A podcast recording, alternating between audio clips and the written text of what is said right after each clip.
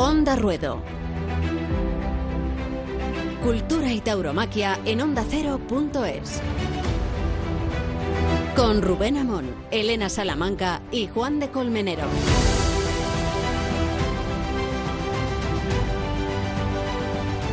Acabamos de dejar el verano,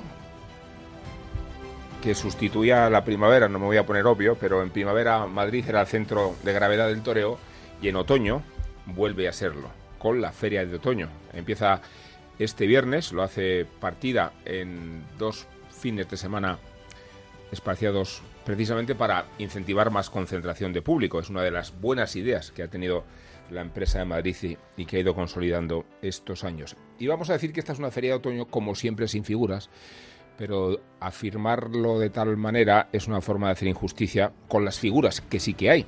No olvidemos que entre ellas aparece Ureña, probablemente el triunfador de la temporada y no el esperado, que encima comparte mano a mano con Pereira, otra figura del toreo. Si dijéramos que no hay figuras, cometeríamos una injusticia con Antonio Ferrera, que tiene la gallardía de matar seis toros en las ventas, y figura es Ferrera. También cometeríamos una injusticia con Emilio de Justo, que esta temporada ha demostrado mucho más de la voluntad, del oficio o de la constancia que se le atribuía anteriormente. Qué despacio torea Emilio de Justo, qué bien mata a los toros y qué tauromaquia más pura ha ido engendrando. Así que es una feria de otoño que tiene mucho interés por los carteles comentados y por otros que no hemos comentado, por ejemplo, la despedida del Cid, la presencia de Ginés Marín, incluso este reencuentro un poco morboso entre Escribano y la corrida Adolfo Martín. No deja de ser extravagante que la misma ganadería que se cobró a Escribano en la Feria de San Isidro sea su estímulo para regresar. Entendemos que las dos partes están de acuerdo, pero no deja de llamarnos la atención. Y hay una noticia muy positiva, mucho. Resulta que se han renovado los abonos de la Feria de Otoño tanto como se renovaron en la Feria de San Isidro. Esto quiere decir que la afición de Madrid es muy leal a lo que está sucediendo en la Plaza de las Ventas y que no siendo la feria ideal porque las otras figuras no han querido venir, creo que estamos ante la mejor feria posible.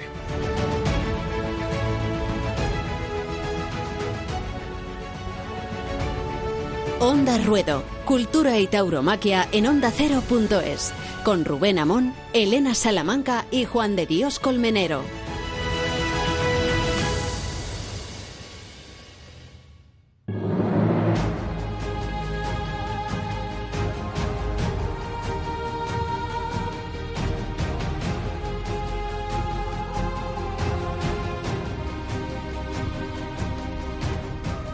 De Colmenero, Elena Salamanca, ¿cómo estáis?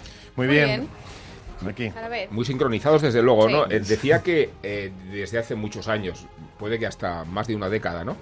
Eh, la feria de otoño es casi incompatible con que se anuncien las figuras.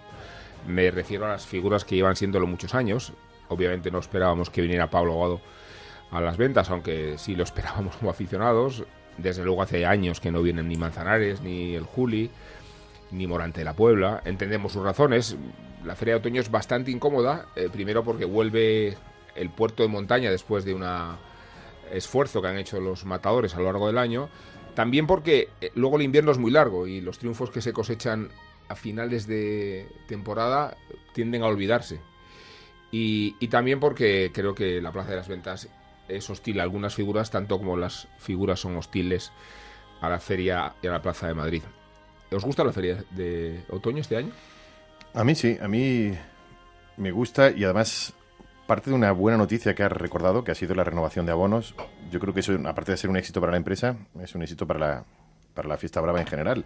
Eh, ya fue un éxito San Isidro en número de abonos, número de afluencia y número de gente joven. Y yo creo que vamos a tener algo muy parecido y dividido también en dos fines de semana. respecto a si se olvida o no se olvida, bueno, ahí queda, Madrid es Madrid y aún tenemos en la memoria el triunfo de Urdiales o de Paco Ureña o hmm. de en la Feria de Otoño para que, luego eh, llega casi casi en la memoria de forma seguida y mira que pasan meses por delante eh, San Isidro a continuación, ¿no? Y, pero yo queda, queda en, la rutina del, buen aficionado de, Madrid, ¿no? Es difícil que alguien diga que, esta feria no le gusta, ¿no? Eh, en el editorial se ha escuchado perfectamente, ¿no? ¿Qué son las figuras? Desde luego que aquí están la gran parte de los triunfadores de la temporada, ¿no? está, está Pereira, está Emilio Justo, está Pacureña, está Ferrera con esa gesta que además hay que que valorar eso, ¿no? Que es a final de temporada, que parece que ya llegan los toreros al límite hasta el final, pero, pero ahí va a estar Antonio Ferrera. Entonces yo creo que, que bueno, si, si es que el termómetro está muy claro, es la taquilla y el abono, y la gente sabe lo que quiere y sabe por lo que quiere pagar. Y creo que contra eso pues no hay, no hay nada que decir. Fijaos, decía que en Madrid se recupera el centro de la tauromaquia, en realidad lo comparte con la Feria de San Miguel de Sevilla porque al tiempo hmm que el viernes arranca la feria de otoño, lo hace la de San Miguel, lo hace con una noviada. Y luego el sábado y el domingo hay dos cartelones, el del sábado Ponce del Cid y Manzanares. Hmm. El Cid se despide de Sevilla ese día. Y el día 29, esa corrida es la de la de Victoriano del Río. Y al día siguiente la corrida de Ruiz para Morante la Pueblo, el Juli Ángel Jiménez, que toma la alternativa. O sea que Sevilla. Y el segundo fin de semana de otoño es el de Zaragoza, el primero de Zaragoza, que torea Morante, Manzanares y Cayetano el, el, primer, el 6 de octubre, que aquí. Sí, hay toros también. Bueno, tenemos razones para, para confiar en esta feria de otoño y tenemos muchas más razones para hablar con Emilio de Justo después de esta temporada tan imponente que está realizando. Emilio, ¿qué tal? Hola, buenas tardes. Pues eso decíamos, enhorabuena por, ya se puede decir, ¿no? Estamos en finales de septiembre, pues enhorabuena por la temporada. Bueno, muchas gracias, ¿no? La verdad que contento, ¿no? Por, por una temporada creo que, que importante y de crecimiento como torero para mí y sobre todo orgulloso, ¿no? De haber sido capaz de remontar pues, varias dificultades que se han presentado en el camino, como dos lesiones que, que me impidieron estar en algunas ferias y plazas importantes, pero, pero bueno, estoy contento con, lo que he podido hacer. Lo que sí ha sido constante, Emilio, ha sido tu forma de torear, la pureza con la que te has expresado toda la temporada. Bueno, hombre, uno trata de, expresar lo que, lo que uno lleva dentro, lo que siente. Unas veces salen las cosas mejor, otras veces se redondea más, otras no tanto. Pero sí es cierto que la proposición siempre he sido bastante sincero con, conmigo mismo y con mi manera de sentir el toreo y, sobre todo estoy contento ¿no? de que las plazas importantes y, los días claves pues eh, he tratado de dar un, nivel bueno. Eh, ¿Te sientes particularmente reconocido por el público francés? Y en ese sentido, ¿cómo recuerdas la gesta de los victorinos en DAX? Sí, hombre, me siento muy reconocido y sobre todo muy respetado ¿no? por, por la afición de Francia, que además para mí ha sido clave el apoyo y el calor que siempre me ha dado para, mi resurgir como torero y bueno, y la tarde de Dax se refleja también un poco ahí, ¿no? Que creo que fue una tarde muy importante con una corrida encantada, difícil y dura de Victorino y, y creo que bueno, fui capaz, me exigió mucho física y mentalmente, pero fui capaz de, remontar una tarde que no era fácil, acabar triunfando y, creo que dando una dimensión buena también. Hablabas de los contratiempos, el primero se produjo muy pronto, ¿no? La lesión de escafoides en, Vista Alegre, otro en junio con eh, la lesión de la clavícula. Creo que si no se hubieran producido esos dos contratiempos, a lo mejor estábamos diciendo que Emilio de Justo es el líder del escalafón. Ya sé que no es que te obsesionen los números, pero es una forma de reconocer y de premiar la constancia, la paciencia, la afición que has tenido todos estos años, ¿no? Bueno, sí es cierto que los números no es una cosa que por lo menos a mí como torero me obsesione, eh, pero es bonito, ¿no? Mirar para atrás y saber de, de, dónde uno viene, de dónde vengo, de lo que me ha costado y, y, poder, bueno, pues verme ahora en, plazas importantes, ferias importantes y disfrutando de, mi profesión y de lo que poco a poco me, he ido ganando, ¿no? ¿Qué, qué es lo que te más te ha motivado para aguantar tantas temporadas Fíjate que estábamos mencionando el caso de Ferrera o el de Ureña, ¿no? O el de toreros que.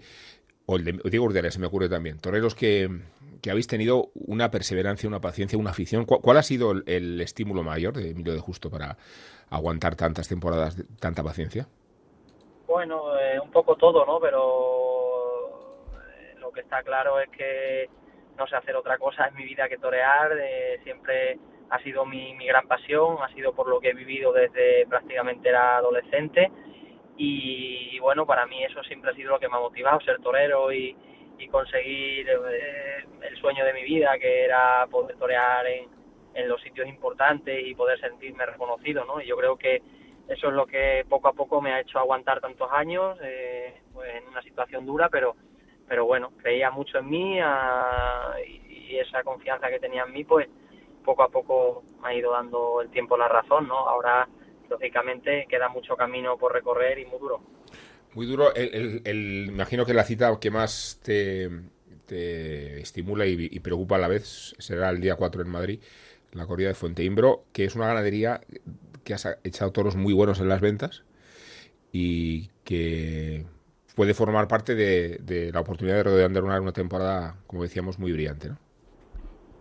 Hombre, ojalá, ¿no? La verdad que sería precioso, ¿no? Poner la guinda la temporada en Madrid y poder dar una tarde importante y, y, poder, bueno, pues rematarla, ¿no? Porque creo que ha sido una temporada muy intensa para mí, como he dicho antes, creo que me ha servido mucho para crecer y madurar como torero y como persona y volver otra vez a Madrid, que como tú bien dijiste al principio es un puerto de montaña, ¿no? Eh, hmm. Madrid siempre pesa mucho y, y volver en el mes de, de, octubre, cuando uno ya ha pasado por sitios muy importantes y ha hecho esfuerzos grandes, pues yo creo que tiene mucha importancia. Pero bueno, yo me encuentro bien, con mucha ilusión, en un momento importante para mí de la temporada, un momento bonito y, y ahora pues con la, con la esperanza de que puedan salir las cosas bien. Fíjate, Emilio, yo, lo que he visto este año es, es que tu que ha ido a lo esencial.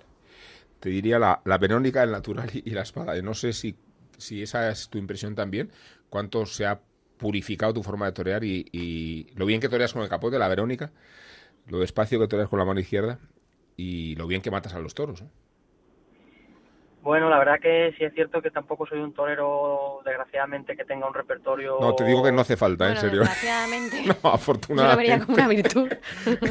no tengo un repertorio muy grande, también el tipo de corridas que mataba a veces eh, no, me, no me... Creo que la gente tampoco me exige mucho más, pero, eh, pero sí es cierto que desde siempre mi mi base y mi fuente es el clasicismo, el toreo de toda la vida que, me ha gustado mucho, el toreo bueno, de puro, de, dar el medio pecho, de torear despacio, como bien dices. Una vez sale bien, otra vez no tanto, porque, bueno, necesitas también un poquito que a lo mejor el toro ponga de su parte y, tú tengas el día de que lo veas claro, estés entregado y, te salgan las cosas, ¿no?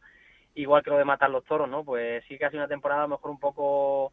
Eh, he matado toros muy bien, otros los he pinchado que tenía también orejas y triunfo importante pero bueno, eh, sigo creyendo mucho en mí, con mucha ilusión y, a ver si... Pero digo, Emilio, eh, a ver, matizo, eh, era el mejor elogio que se me ocurría a, elogiar la Verónica en natural.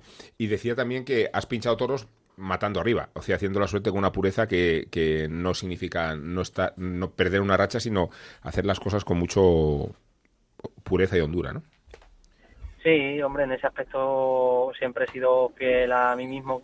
Me gusta intentar, soy, soy no perfeccionista, pero no sé cómo llamarlo, pero sí que me gusta hacer las cosas bien, las cosas que, siento y que creo que son las cosas cabales en el toreo y, y bueno, pues los toros se pinchan porque tienen hueso y, y muchas veces eh, te enganchan los toros la muleta porque quieres hacer un toreo que a lo mejor el toro no, no te lo pone fácil y te puede tropezar. Muchas veces bueno, todo eso yo creo que, tiene importancia y los buenos aficionados saben verlo, ¿no? Entonces, bueno, estoy contento por ese reconocimiento de, todos los, aficionados. ¿Qué tal, maestro? Enhorabuena, soy Juan de Colmenero. Eh, eh, con el permiso de con el permiso de, Cáceres y de Torrejoncillo, ¿no? que es tu pueblo, y, Cáceres tu tierra y, tu plaza, ¿no?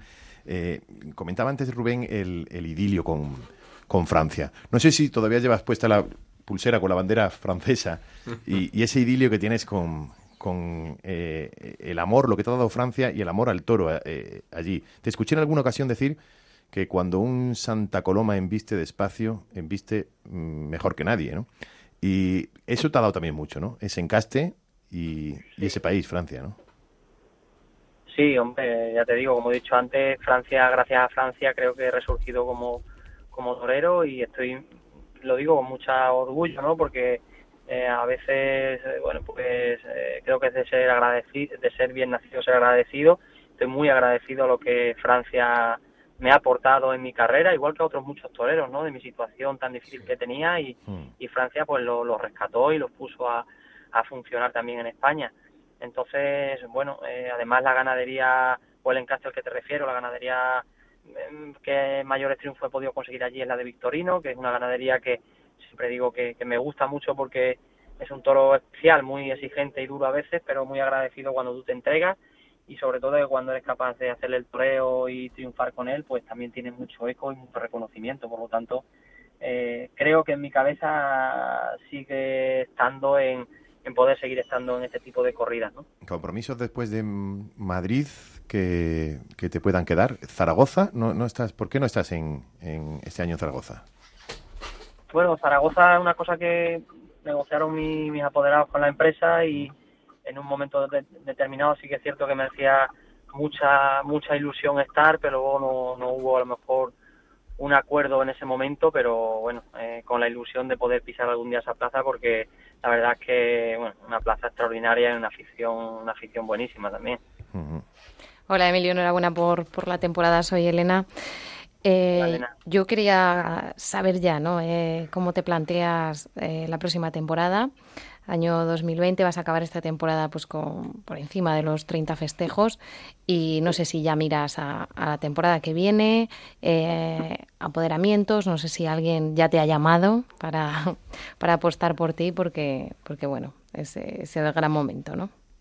Bueno, la verdad que ahora mismo solamente tengo en mi cabeza el, poder, el poder eh, rematar la temporada bien. Tengo, me quedan dos compromisos muy importantes como, como son Madrid el día 4 y luego Jaén el día, el día 19 de octubre y un festival entre medias el 13 en Ávila. Y ahora mismo la verdad que es lo único, lo único que tengo en mi cabeza, poder, poder estar, dar el nivel que, que la gente puede esperar de mí y, lo demás la verdad que no es una cosa la temporada que viene todavía queda muy lejos y, y no se sabe lo que puede pasar en lo que reste de temporada entonces yo creo que lo principal es centrarse ¿no? en lo que uno tiene porque creo que son compromisos muy importantes y, y todavía no es momento para pensar en el año que viene. Pero Emilio, ¿crees que es de justicia entrar en eh, el circuito de las grandes figuras? Eh, ya sé que ha sido fiel a Victorino y viceversa, pero también sí, poder saborear otras ganaderías que no exijan, ¿no? Totalmente, totalmente de acuerdo contigo. Eh, además me considero un torero que no solamente puedo estar matando las corridas de Victorino, eh, creo que el otro día, por ejemplo, en Albacete demostré que con un toro también de Juan Pedro que me enviste bien, pues mm. me gusta expresar el toreo que siento y, y disfrutar de hacer disfrutar a los aficionados, ¿no?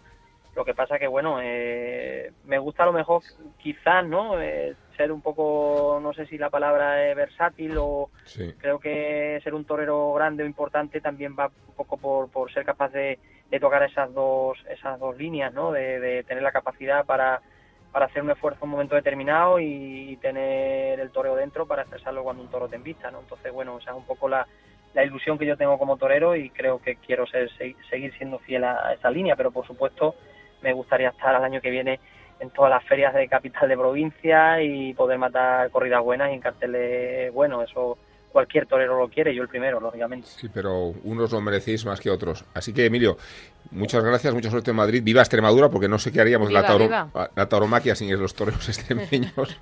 muchas gracias. y un fuerte abrazo. Un abrazo grande a vosotros, un abrazo.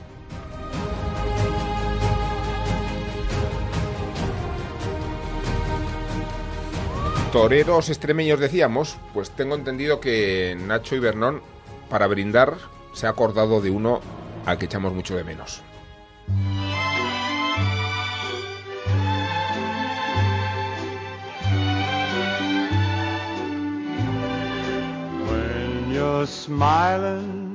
Cuando te ríes, cuando te ríes, digo, The whole world with you. El mundo entero se ríe contigo, obvio. Cuando te tronchas, oh, que cuando te tronchas, digo.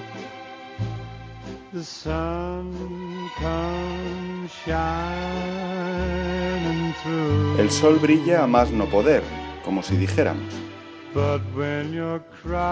Pero ay, cuando lloras, maestro, nos traes la dana. el chaparrón. Así que deja de suspirar, hombre, ya. Y sé feliz de nuevo, Quillo.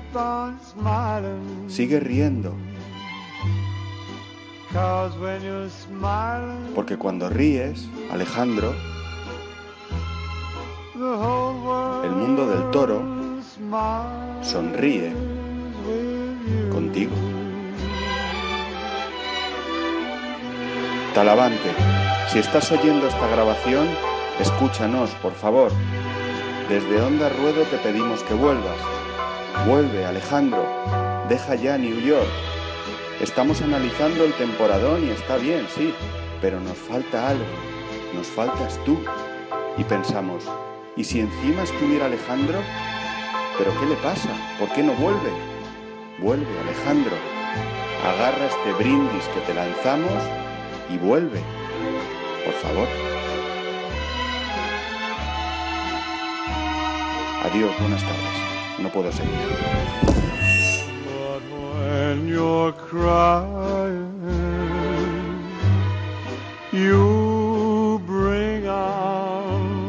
Onda Ruedo, Cultura y Tauromaquia en Onda Cero.es, con Rubén Amón, Elena Salamanca y Juan de Dios Colmenero.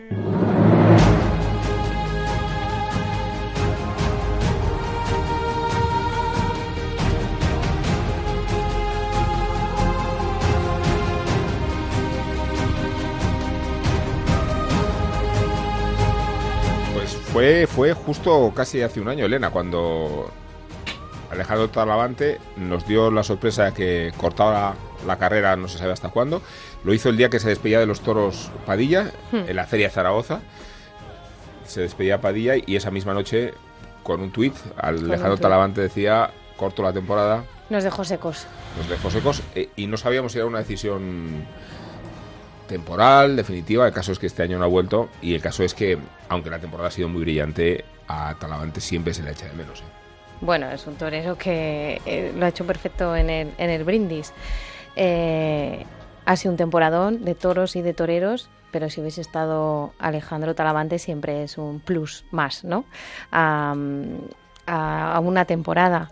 Yo creo que, que Talavante sigue haciendo falta siempre, esa genialidad, esa improvisación, esa manera de, ser, de estar, incluso ahora, ¿no? Estando fuera de los toros, eh, tiene esa manera de provocar que, por cierto, me encanta, eh, con esas fotos suyas totalmente alejadas de la ortodoxia más taurina y con su, con su look, con sus poses y con sus viajes.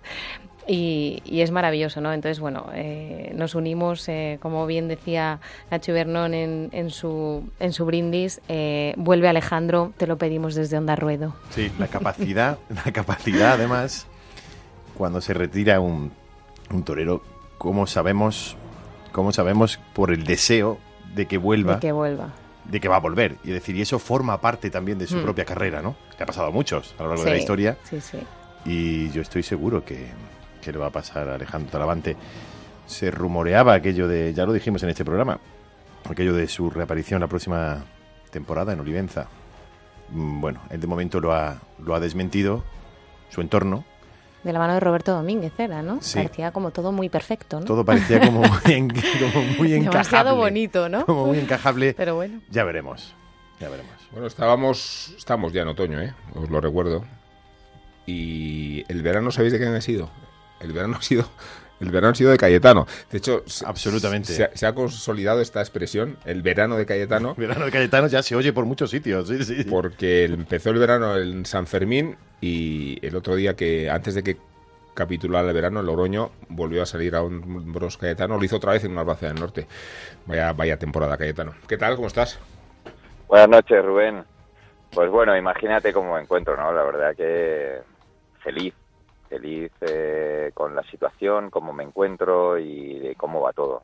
es una temporada soñada y, la verdad es que lo estoy disfrutando además muchísimo, o sea que, no me puedo quejar de nada, vamos. Supongo que tú eres el menos sorprendido, pero reconocerás que, cuando se hablaba esta temporada de hacia dónde iba, por dónde tiraba, qué toreros eran los que parecían que iban a llevar las riendas de la temporada. No estaba Cayetano entre ellos y has, has terminado estándolo de forma categórica. Sí, yo, bueno, a ver, uno cuando está metido en el trabajo, en el entrenamiento y en, el esfuerzo y sacrificio, pues bueno, eh, cuenta con o espera resultados, ¿no? Eh, siempre que te envistan los toros adecuados en las plazas adecuadas. Y he tenido esa suerte y, bueno, he estado preparado y el cambio, pues yo no, no lo percibo como tal, ¿no? Pero sí que, que ha habido un cambio pues radical de la temporada. Como tú decías no no no se me esperaba en ese sentido en pues en el contexto que estamos hablando. Y ahora mismo pues la verdad es que mm, puedo contar con, con muchos triunfos eh, vividos que que bueno que, que, que, sueño todavía cada día no la verdad que, ya te digo que vivo como como en un sueño. El reventón fue Pamplona Cayetano y de ahí en adelante la temporada cuesta abajo Sí, sí, sí, cuesta, cuesta abajo y cuesta arriba. Eso cuesta arriba, mejor. Vale, pero que, lo, Cuesta arriba porque, bueno, ha habido, es, verdad que todo empezó Pamplona, pero ha habido compromisos importantes. No, no, cuesta abajo. Sí, cuesta abajo sin frenos, ¿no? En el, falta decir. en el sentido del triunfo, ¿no? Sí. pero luego es verdad que, que, bueno, ha, ido saliendo todo muy bien después de Pamplona. A partir de ahí, eh, pues eh, ya te digo, he vivido un, triunfos importantes en muchas plazas y entonces pues estoy en esa cuesta abajo, cuesta arriba, que, que desde luego sigo gozando del de, momento que estoy disfrutando, eh, pero todavía con compromisos importantes por delante como Zaragoza dos tardes, eh, que bueno, que eso pues siempre es una gran responsabilidad y un compromiso importante. Eh, fíjate, el otro día en Logroño mm, reventaste la tarde y volvió a suceder algo que estábamos viendo a lo largo de todo el verano y es esa capacidad de conectar con el público. Eh, yo creo que hay toreros a los que les cuesta y, costándote mucho a ti, porque obviamente no es fácil torear, resulta que has encontrado un punto de, encuentro con los espectadores que a veces resulta, bueno, fascinante. Sí, es verdad que, además lo, noto yo, la conexión en las faenas bueno, yo creo que es todo, ¿no? Es el momento, es la moral con la que voy, eh, la actitud, eh, tiene mucho que ver y sobre todo, pues al fin y al cabo el toreo que es provocar sensaciones, provocar sentimientos, emociones. Y yo estoy viviendo, pues, eh, esa parte de la profesión que, que, que disfrutamos tanto, porque además uno se alimenta también de eso, ¿no? De esa conexión con el público, de ese triunfo, te alimentas para el siguiente el compromiso y de esa manera pues vas tirando para adelante. Y, bueno eh, yo estoy metido en ese en ese movimiento a favor que bueno obviamente como, como has dicho no es no es fácil porque hay un trabajo por detrás que eso no se ve pero que, que es constante. Y, y bueno y ahora mismo pues con ganas de, seguir disfrutando lo que queda y con la mente puesta, sobre todo, ya te digo, en Zaragoza. Fíjate, decíamos al principio del programa que a las figuras nos gusta la feria de otoño. No sé si dos tardes en Zaragoza equivalen a una en Madrid, ¿eh? Lo digo porque es una plaza de mucha responsabilidad la, y, la de la misericordia y la feria de Zaragoza es una feria muy exigente. Sí, a mí es una, una plaza que me gusta. Zaragoza es una plaza que he podido eh, disfrutar de, triunfos importantes y luego también pues de, percances importantes, ¿no? Porque hace dos años me cogió un toro en Zaragoza, precisamente una corrida de, Juan Pedro que toreó también el día 10 y bueno, eh, tienes ese, ese, recuerdo agridulce, pero sobre todo mm, tengo el recuerdo de la afición. Eh, y yo es una plaza que a mí me gusta, que además es cubierta, que para nosotros ya sabes que es un, un riesgo añadido, pues los días, que sobre todo este año está haciendo un año de mucho viento. Y, y bueno, y voy con, con la moral por las nubes. Eh, y además todavía con ganas, ¿no? No, no me conformo con, con lo que he tenido, aunque aunque obviamente lo, disfruto, pero uno siempre tiene que, ir por, más, ¿no? Así que un compromiso importante, pero con mucha ilusión, muchas ganas y espero poder mantener el nivel de, la temporada que llevo desde, Pamplona. Eh, como expresión de la entrega, que creo que es también una de las claves de la temporada, tenemos la imagen no solo de Caetano hombros, también la de Caetano de rodillas, toreando muchas tardes, y la imagen de Caetano matando como nunca. Sí, bueno, la verdad que he encontrado una regularidad en, la suerte suprema que, me siento seguro, me siento con confianza y, bueno, estoy, estoy ejecutando la suerte bien, ¿no? La verdad es que estoy pinchando muy pocos toros.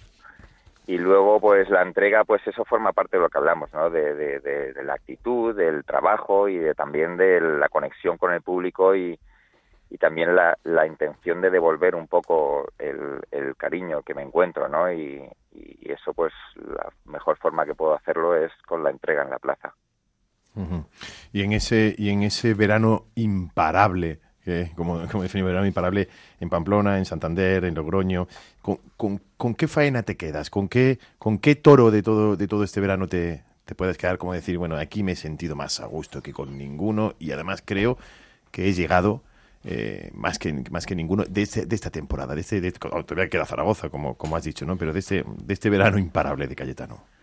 Sí, bueno, a ver, eh, es que eh, es difícil separar los toros del, del entorno, ¿no? Porque al final la sensación va, va junta de la mano. Obviamente en plazas importantes, pues el compromiso es mayor y las sensaciones también son más intensas. Las emociones, las emociones se viven eh, más fuertes, ¿no? Eh, y, bueno, no, no ha habido un toro que haya sido el mejor en todo. Yo creo que ha habido toros muy buenos por el lado izquierdo, toros muy buenos por el lado derecho, toros que, que a lo mejor no eran tan buenos en cuanto a su embestida, pero sí en cuanto a su transmisión, a su movilidad. Entonces, eh, quizás de Pamplona, quizás de Pamplona, mm, bueno, aquel. Claro, en, en Pamplona yo de las tardes me tengo que quedar con Pamplona por, por la importancia de Pamplona, por el triunfo que fue y, por el día tan importante. No date cuenta que yo esa era la única la única plaza de primera que a mí me quedaba en, ese momento hmm, hmm. y, tenía toda todo el compromiso mío o sea todas las posibilidades mías de, de un poco posicionarme como estoy ahora era ahí entonces bueno, la presión era importante, eh, pero también la repercusión. Eh, Además era julio, era comienzo, sí, era como más al principio, sí. Claro, al principio de, pues, de lo que queda de agosto, de, septiembre, y encima se ha juntado con la mala suerte de mi compañero Andrés, que, tuvo el percance, que a mí, por otro lado, pues eh, me ha beneficiado, ¿no? Ha pasado me ha pasado al contrario en otras ocasiones que he tenido yo percances y bueno, se han podido beneficiar otros compañeros como es normal y bueno, y lo importante es que lo he aprovechado. Lo importante es que he estado lo preparado suficiente como para poder aprovechar el momento y, y ahora mismo pues poder disfrutar y, gozar este momento. Hola Cayetano, soy Elena, enhorabuena. Elena, muy buenas. Eh, yo sí que quería saber, conocer, ¿no? De qué manera te, te influye, te apoya, te aconseja pues a la persona, me atrevo a decir, más importante ahora mismo en tu carrera, que entiendo que es tu tío, tu apoderado, el maestro Curro Vázquez, ¿no? Entiendo que tener a alguien así al lado eh, tiene que sumar mucho y me gustaría saber en qué. Bueno, Ena, eh, suma muchísimo. Eh, Curro es una persona que conoce a la perfección el mundo del toro, lo conoce desde como torero, que ya es importante a la hora de acompañar a un torero, y lo conoce como, como apoderado, ¿no? Hmm. Entonces, eh, yo en ese sentido me despreocupo totalmente, eh, consultamos pues las ferias más importantes, pero él también me conoce y, bueno, y en función también de cómo me ve y cómo me encuentra y demás, pues eh, gestiona la temporada, que es lo que tiene que hacer un apoderado, ¿no? Fijarse en su torero y, diseñar una temporada acorde a, las condiciones en las que nos encontramos en ese preciso momento, ¿no? Y en ese sentido Curro lo borda. O sea, Curro siempre he dicho que es uno de los pilares más importantes en mi trayectoria como torero, eh, aparte de lo que significa en mi vida personal. Y, bueno, empecé con Curro y siempre he dicho que, terminaré con Curro. Y la verdad es que la despreocupación y la tranquilidad que, que me da, pues eso es importantísimo porque te pones, vas a la corrida de toros de otra manera, ¿no? Eh, la seguridad. Es como la, confianza, ¿no? De, saber que están mirando por ti y por tus intereses y, y bueno, eso es lo más importante para un, para un torero, yo creo. Eh, Cayetano, ¿cómo te ves eh, en la cima del escalafón? Porque no sé cómo terminará la temporada, te quedan muchos compromisos. Estás a dos tardes de ser el líder. Ya sé que los números no es lo que más relevancia tienen, pero, pero son muy ilustrativos de cómo ha sido la temporada. Llevas 37 tardes, 54 orejas. El líder a este momento es Miguel Ángel Pereira, que lleva 39 tardes. Y el Juli también. Eh, digo que... Sí. Hombre, el, el, escalafón refleja un poco lo que, lo que viene siendo la temporada, aunque, como también dices, eh, son unos números que luego hay que acompañar ¿no? de, de, otros datos, de otra información, porque no es lo mismo la cantidad del número de festejos que obviamente va acorde un poco a, a los triunfos que vas teniendo, ¿no? que te van dando más ferias pero por otro lado también eh, pues no contabiliza a lo mejor los triunfos de esa manera, ¿no? Contabiliza solo el número de corridas que toreas, pero pero bueno, es un número con el que me encuentro cómodo. Yo en torno a las 40 corridas de toros, 35 40 corridas de toros, creo que es un número con el que puedo llevar eh, a, un alto nivel, al nivel que, me exijo. Y en ese número, pues, pues vamos a andar. Eh, está calculado, si es quiere, que termine con 42, más yo creo que algo más de 10 eh, festivales que, voy a, a, torear a final de temporada y, y bueno, eh, hasta aquí puedo llegar. ya, que no es poco. que no es poco, no, para mí es mucho, para mí de hecho es mucho. Bueno, de hecho, eh, es, una temporada que requiere, requiere de mucha dedicación, pasas mucho tiempo fuera de casa y, y, bueno, eso también lo vas acusando, ¿no? y, y bueno, al final de temporada pues ya estás deseando un poco también terminar para, para descansar un poco, tanto mentalmente sobre todo como, como físicamente. Cayetano, yo quería también comentarte, es algo que está levantando bastante polémica, es ese festival del 4 de octubre en Bilbao, a beneficio del Club Taurino. Eh, estás anunciado junto a Ponce Urdiales, Juan Leal, Luis David Adame y Pablo Aguado, y se echan falta la figura del novillero. Sí que quiero preguntártelo a ti, que bueno, que a su vez también estás anunciado en el de Sevilla, en el que en ese caso sí que hay un novillero. No sé qué te parece la polémica y cómo y cuál es tu, tu visión personal. Pues mira, estoy totalmente de acuerdo con la polémica, la verdad. Eh, creo que todo viene de un artículo que escribió Rosario en ABC y me parece un artículo muy acertado porque tiene toda la razón. Yo creo que en los festivales siempre debe haber un novillero. Eh, es verdad que con la temporada pues no nos hemos preocupado, no hemos caído. En el momento en el que a Curro le, pasaron el cambio de cartel, eh, le pillaban en medio de un sorteo, con lo que tampoco estaba muy pendiente. Y luego, en cuanto salió, lo primero que hicimos, la misma tarde que yo toreado en Logroño, allí mismo aprovechamos para hablar con, los Chopera, con la casa hmm, Chopera. empresa. Eh, y con el Club Taurino de Bilbao, con Javier Larena, que estaba allí presente también y les comunicamos que, a nosotros nos gustaría y creemos que debe haber un novillero y de hecho se va a cambiar. O sea, que me alegra ah, también, me alegra también eh, contaros que tanto por parte de los Chopera como por parte del Club Taurino están de acuerdo en, poner un novillero y, que nos acompañe ese día. Has dicho, Cayetano, que efectivamente has pisado eh, todas las plazas de primera, creo que con excepción de la más importante. No sé si no sé si Córdoba también, pero has estado en Sevilla, has estado en, Valencia, en Zaragoza, en Bilbao, San Sebastián, Pamplona, Málaga. Málaga, ¿eh? que ha sido, ahora hablamos si quieres de esa tarde también, porque no sé hace cuántos años un torero salió a hombros en Málaga. Eh, no, está, no pasar por Madrid, eh, ¿qué supone? Bueno, eh, Madrid depende, ¿no? Se puede pasar por Madrid de, de, muchas maneras, ¿no? Pero Madrid hoy en día tampoco es la plaza con la repercusión que, que tenía hace, hace años, ¿no? A la vista está que se puede no ir a Madrid e ir al resto de las plazas de primera, pero eh, es verdad que también, eh, bueno, a nivel profesional, pues siempre es bueno estar en Madrid y luego a nivel personal. Eh, también son retos importantes que a los toreros nos gustan y nos motivan. A mí me habría gustado estar, pero con la decisión del bombo que tomaron, pues no, no, no lo veía, ¿no? en otoño no se ha hecho el bombo, pero no, no han hablado con nosotros. Habría, habría estado contento también de ir porque, bueno, porque por lo que hablamos, ¿no? De que me encuentro en un momento en el que me siento capaz y con fuerzas y, y me habría podido gustar, o sea, me habría gustado estar en, con la afición de Madrid pero bueno, no, no hablaron con nosotros, así que otoño ha pasado y ahora ya pues eh, veremos a ver qué deciden hacer el año que viene. Eh, te, decía Málaga, te, decía Málaga, por, por la relevancia que tuvo esa actuación Y también porque igual este año, aparte de... Ha sido de luto por la muerte de Fernando Domecq, e- ese lazo negro en tu chaquetilla todas las tardes, pero puede que Cubillo y García Grande han sido los hierros, ¿no? Con los que has estado más inspirado. Sí, En Málaga fue Cubillo, además, tres Y en orejas. Pamplona.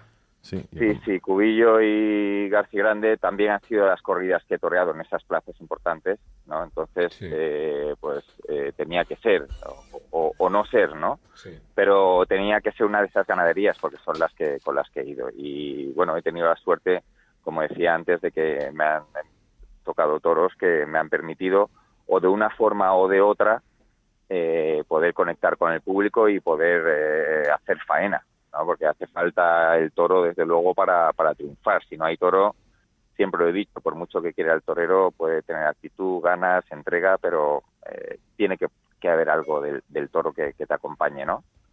No y luego, pues sí. sí. un año especial por la pérdida de nuestro amigo Fernando Domecq, que, que, que, bueno, pues eh, he querido de alguna forma mostrarle mi cariño y mi respeto a él y a su familia, pues portando ese lazo negro toda la temporada. No ha habido, no ha habido Cayetano Bombo en otoño, no va a haber Bombo en próximo San Isidro, así que yo espero verte el próximo San Isidro porque Madrid, aunque creas que no merezca la pena, sigue siendo la primera plaza del mundo y No, hubiera yo- sido yo no- un yo no he dicho colofón. que no No merezca la tergiverse, pena. Juan de, no Yo no- he dicho que no merezca la pena. Ya, yo, ya, he ya. Dicho, yo he dicho que la plaza, la plaza No es para hoy tanto. en día, hoy en día, no, no es para tanto, no. Madrid es muy importante, pero que comparado hace 30 años, Sí, la importancia que tenía Madrid en ese momento Sí. no es la misma que tiene hoy en día. Mm. De hecho, se está viendo en compañeros además que están triunfando en Madrid y no están teniendo el sitio que a lo mejor deberían tener en algunas ferias. cierto, cierto. Entonces, cierto. eh, por eso lo digo, pero que para Madrid es la plaza más importante del mundo y ya te digo, son retos que a los toreros pues nos hacen sentirnos más toreros y nos gusta estar siempre pues es- en unas condiciones que tú creas que son las que debes de ir. Eh, por ese motivo el bombo pues no lo hemos visto apropiado. Pero Pues- que Madrid yo pues es una plaza, siempre he dicho, que, que te hace que te quita el sueño pero que te hace soñar. Y todos soñamos con triunfar en Madrid. Pues el o próximo San si el Isidro. año que viene Era eso, es no el año que viene. bombo no y hay bombo y- y, sí Cayetano. No hay bombo y hablan con nosotros, pues yo estaré encantado por mi parte de, de- de ir ahí y poder intentar eh, disfrutar y conectar con el público de Madrid que, que es tan grande y tan importante para nosotros. Bueno, Cayetano, muchas gracias por compartir estos minutos, estos triunfos. Eh, has demostrado este año que la mejor forma de salir de una plaza de primeras a hombros, así que te deseamos que ocurra en Zaragoza Muchas una tarde gracias, Rubén. o las dos. O las dos, Dios quiera. Un fuerte Ojalá que abrazo. sí. Gracias. Muchas gracias, un abrazo.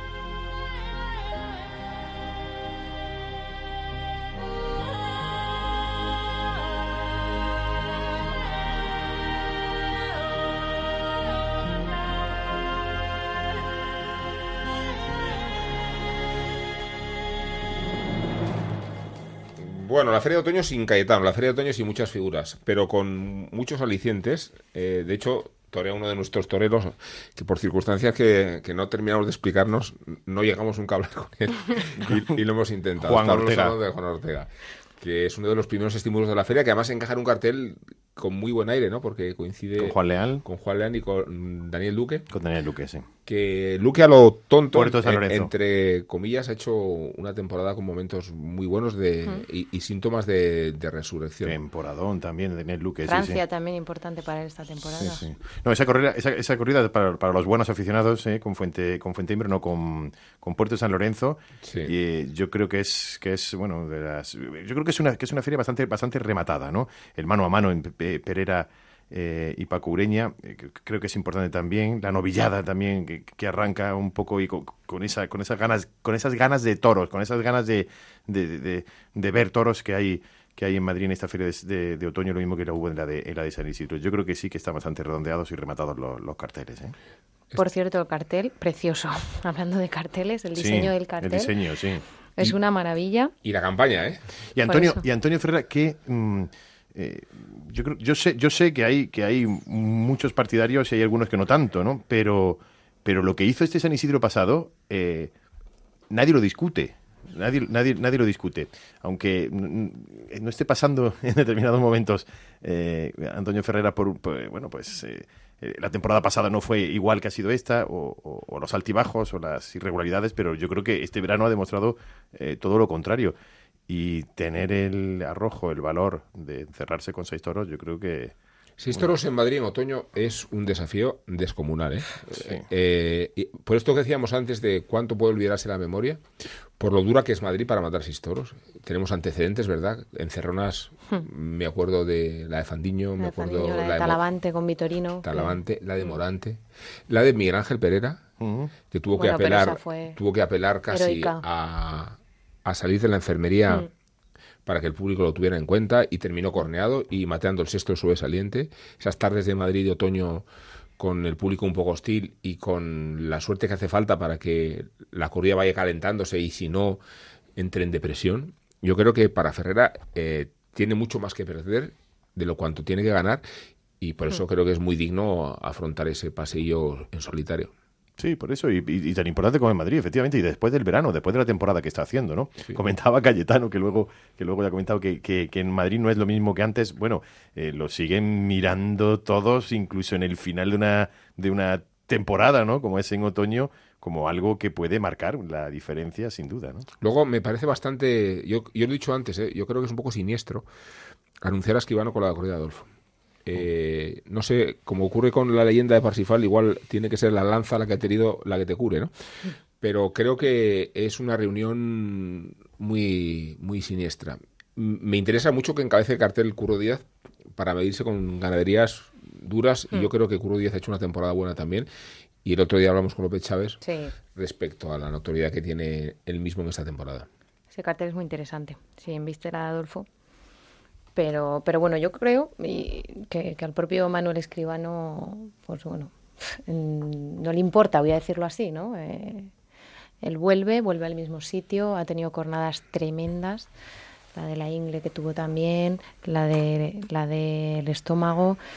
Eh, la verdad que ha sido un torero con cornadas y con percances muy, muy graves y ha vuelto al mismo sitio y a la puerta de Chiqueros es directamente donde se va casi siempre, que ya ha hecho suya esa suerte. Es que no se va a la puerta de Chiqueros y Juan de Colmenero se va a la puerta de la historia. Así que vamos a escuchar nuestro viaje en el tiempo, Juan de.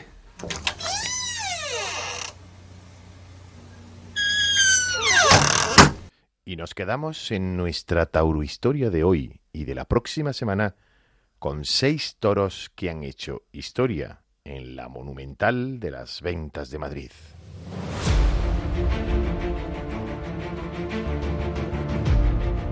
Atrevido, marcado con el número 57 de don José Luis Osborne, ha traído en el batán la atención de los aficionados no por aparatoso, sino por guapo. Por su capa, atrevido, es todas estas cosas. Berrendo en negro, alunarado, salpicado, entrepelado, caricárdeno, botinero y coletero.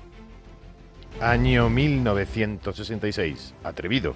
El toro blanco de Antonio Chenel. Un toro para la historia. La obra cumbre del maestro Antoñete en Madrid, siempre con el permiso de un toro atrevido. Tuvo Verónicas de sabor rematadas con una media marca de la casa, nada menos que 60 muletazos que convirtieron el recinto de la monumental de la calle Alcalá en un verdadero manicomio. La estructura de la faena vista con el tiempo es casi un compendio de la tauromaquia. Un inicio por abajo, conduciendo la embestida del toro, y a partir de ahí series de derechazos, naturales templados y eternos. Rebates monumentales con pases de pecho y trincherazos. El de pecho con la derecha, el cambio de mano y el desplante forman la apasionada recapitulación.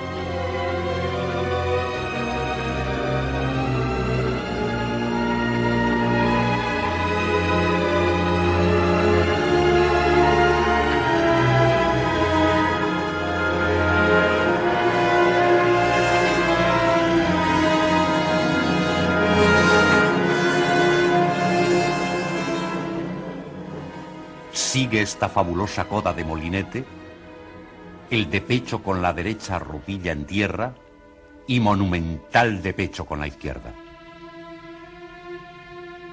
60 muletazos puros, auténticos. Un prodigio pero también un exceso.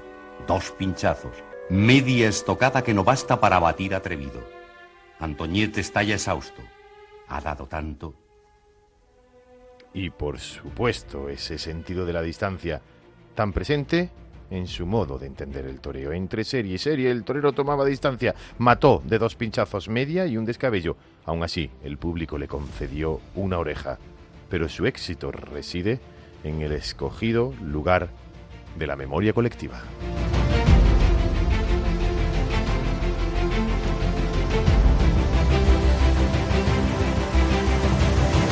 La segunda parada de este viaje en el tiempo nos lleva al 22 de mayo de 1972. Aquel día Sebastián Palomo Linares pasa la historia por cortar el último rabo de la historia de la Plaza de las Ventas y el único durante la Feria de San Isidro.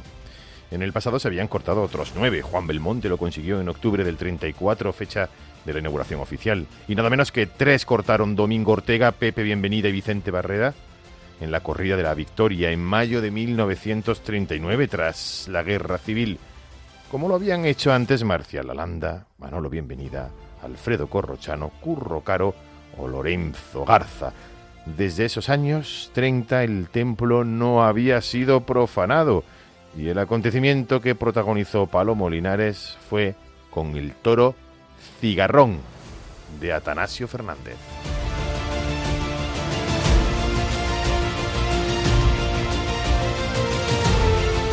La decisión del presidente de la plaza, José Antonio Pangua, hizo correr ríos de tinta que el presidente nunca volvió a subirse al palco de las ventas y al día siguiente parte de la afición, especialmente la concentrada en la andanada del 8, lucía crespones negros. Pero la dura crítica fue por la decisión, no por el gran toro cigarrón. En la Monumental de Madrid. Muleta por delante, distancia justa, se le viene el toro, lo lleva. Lo lleva marcado, está templando, le baja la muleta. Está toreando Rincón, pero toreando de verdad. La mano muy baja y el pitonazo corto y seco, pero la gran verdad del toreo, maestro. Y los tres ligados porque estaba bien colocado, usted lo dijo. Es la voz de la retransmisión de Manolo Molés. Y el toro bastonito marcado con el hierro de Baltasar Iván y que protagonizó con el diestro colombiano César Rincón el combate taurino más recordado de los últimos años. Estamos en el 7 de junio de 1994 y el matador ya había sido ungido por la gloria de la histórica temporada del 91. Aquel año Rincón salió cuatro veces a hombros por la puerta grande. La primera, en la única tarde que estaba anunciado, en aquel San Isidro con toros también de Baltasar Iván. Al día siguiente repitió la gesta ante los toros de Murteira Grave en una sustitución. Más tarde la beneficencia con los Samueles y en la feria de otoño ante un toro de Moura. Hasta en cuatro ocasiones el mismo año, lo que nadie antes, hasta la fecha, había conseguido. Pero el capricho de la memoria recuerda sobre todo la oreja que logró arrancar a Bastonito. Un toro de poco más de 500 kilos de enorme fiereza. Firme también rincón en la muleta. Cada pase era distinto. A veces iba largo, en ocasiones le dibujaba la cornada, quedándose bajo el vuelo de la muleta, especialmente en los remates de cada serie. Una vez le derribó y pasó sobre el matador. Y de nuevo en la estocada. Bastonito, herido de muerte, prendió y cogió a César Rincón. El torero a la enfermería, el toro al desolladero, pero eso sí, después de dar bastonito, una vuelta al ruedo. Piden la vuelta al ruedo para el toro. Todo ha sido muy importante, pero había que ser muy importante para estar delante de él. Pañuelo de vuelta al ruedo para el toro. Pañuelo de vuelta al ruedo para el toro.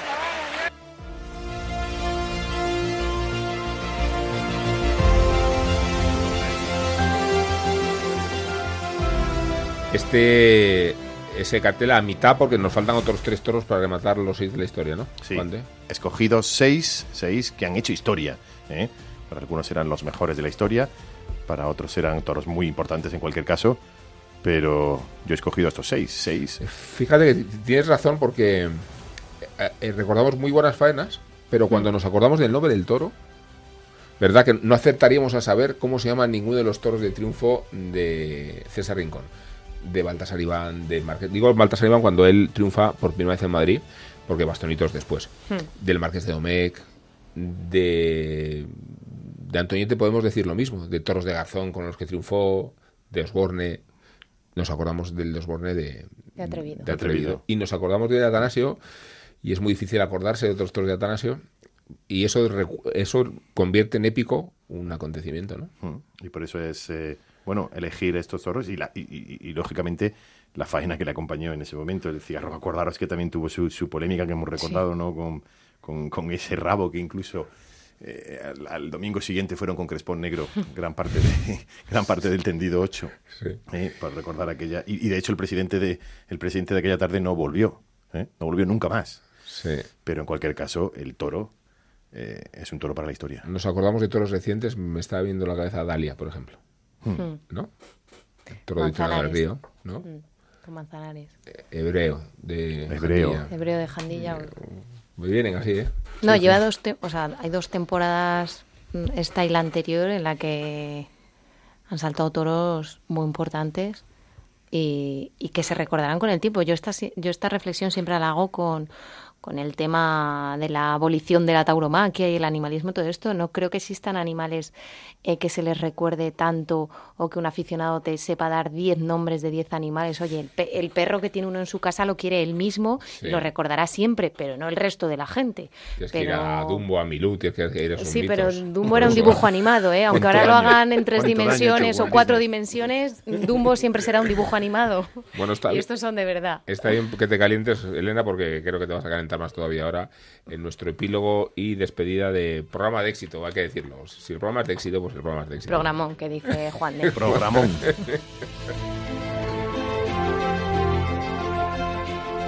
Sin novilleros no hay paraíso. No novillero, no party.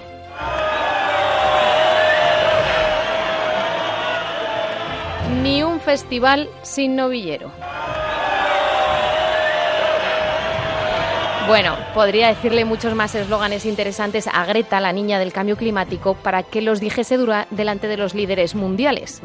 Hoy la bronca no es para ella, que bastante tiene ya, sino para quienes organizan festivales sin un novillero que cierre el cartel.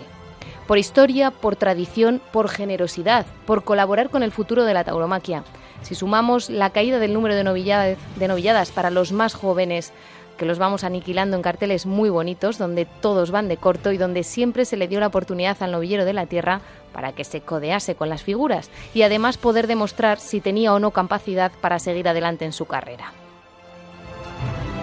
En muchas ocasiones era obvio que el chaval no servía. Otras, la faena se resumía en un sinfín de volteretones y otras sirvieron para que los aficionados con los años recordasen a la figura del toreo que ahora ven, hecho un chiquillo, vestido de corto junto a otras grandes figuras hacer el paseillo. Si se termina eso, se acaba con gran parte el romanticismo que hace único este espectáculo. El cartel del Festival de Bilbao, plaza de primera categoría, a beneficio del Club Taurino, está rematado. Ponce, Urdiales, Cayetano, Juan Leal, Luis David Adame y Pablo Aguado. ¿Y el novillero? Pues ni estaba, ni hasta el momento se le esperaba. Pero parece que, según nos ha confirmado y Cayetano, se solucionará el petardo. Tampoco hay novillero en el festival homenaje a Damaso González que se celebrará en Inca, en Mallorca. Seguro que al maestro, desde donde nos observe, no le hará mucha gracia. Menos mal que hay en otros en los que no se olvida la oportunidad. En el de Sevilla, plaza también de primera categoría y a beneficio de las Hermandades del Baratillo y la Esperanza de Triana, con Diego Ventura, Morante, Manzanares, Cayetano y Pablo Aguado, sí lo hay. El novillero Jaime González Écija. También hay novillero en el Festival de Víctor Barrio, con Diego Urdiales, Manuel Escribano, Álvaro Lorenzo, Ginés Marín y el novillero Marcos Pérez. Y un paso más allá, en el que ha organizado Domingo López Chávez en Ledesma, a beneficio de de la Asociación de Enfermedades Raras de Castilla y León, en el que participa él mismo, y el resto de los puestos se los deja para los novilleros de la Escuela Taurina de Salamanca.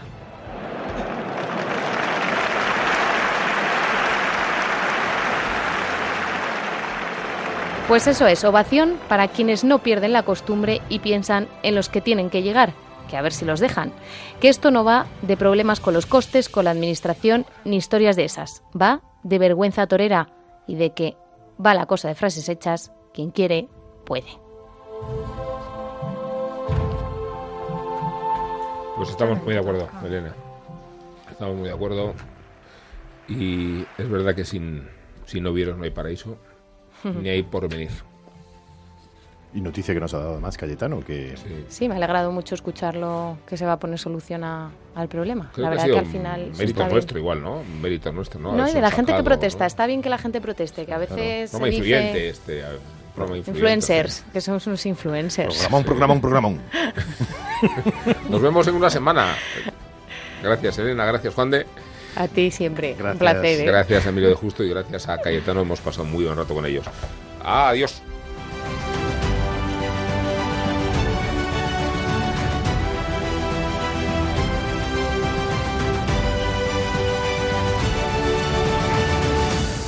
Onda Ruedo. Cultura y tauromaquia en ondacero.es. El toro, el campo, la lidia.